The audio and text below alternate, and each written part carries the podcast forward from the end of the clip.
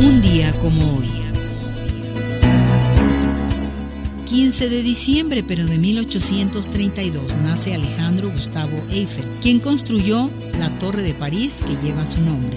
Fue un ingeniero civil francés, se graduó en la Escuela Central de Artes y Manufacturas de París y adquirió renombre diseñando varios puentes para la red francesa de ferrocarriles, de los cuales es especialmente notable el viaducto de Garibay. Su fama actual se debe a su proyecto estrella, la mundialmente conocida Torre Eiffel, construida para la Exposición Universal de París de 1889. Tras su retiro de la ingeniería, Eiffel se dedicó a investigar en la meteorología y la aerodinámica, haciendo importantes contribuciones en ambos campos. Emile Noguet y Maurice Cochelin contribuyeron al diseño final de la torre. Además, se añadieron varios detalles del arquitecto Stephen Subestein. En sus últimos años empezó a estudiar aerodinámica. Eiffel murió el 27 de diciembre de 1923 a la edad de 91 años en su mansión en la Rue Revelin de París, mientras escuchaba el andante de la Quinta Sinfonía de Beethoven y fue enterrado en el cementerio La Valois